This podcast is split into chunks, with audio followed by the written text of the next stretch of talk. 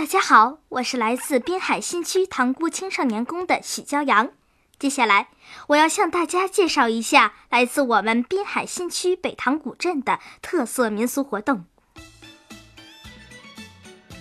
说起呀，天津的传统民俗节日，最有地方特色和民俗的，要数北塘的民间花卉了。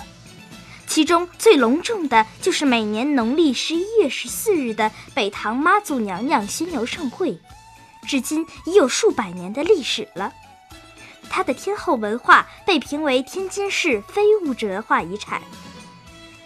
整个盛会呀，持续三天，上到头发花白的老人，下到骑在爸爸肩上的小孩儿，还有特意从外地赶来观看的人们络绎不绝。小商贩们摆出种类繁多的民间手工艺品和当地特产，吸引着逛花卉的人们。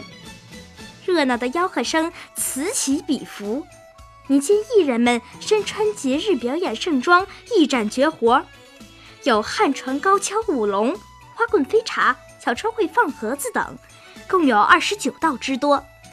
艺人们用造型、服装、动作、表情表现出不同的人物性格，舞蹈动作夸张而优美，使人过目不忘。棒槌精挥舞着棒槌，击打出各种节奏。铿锵有力，粉丝们争先恐后的踏着鼓点的节奏，伴随着激昂的乐声，扭动着腰肢，那种民间狂欢的喜庆气氛，真是让人们过足了瘾。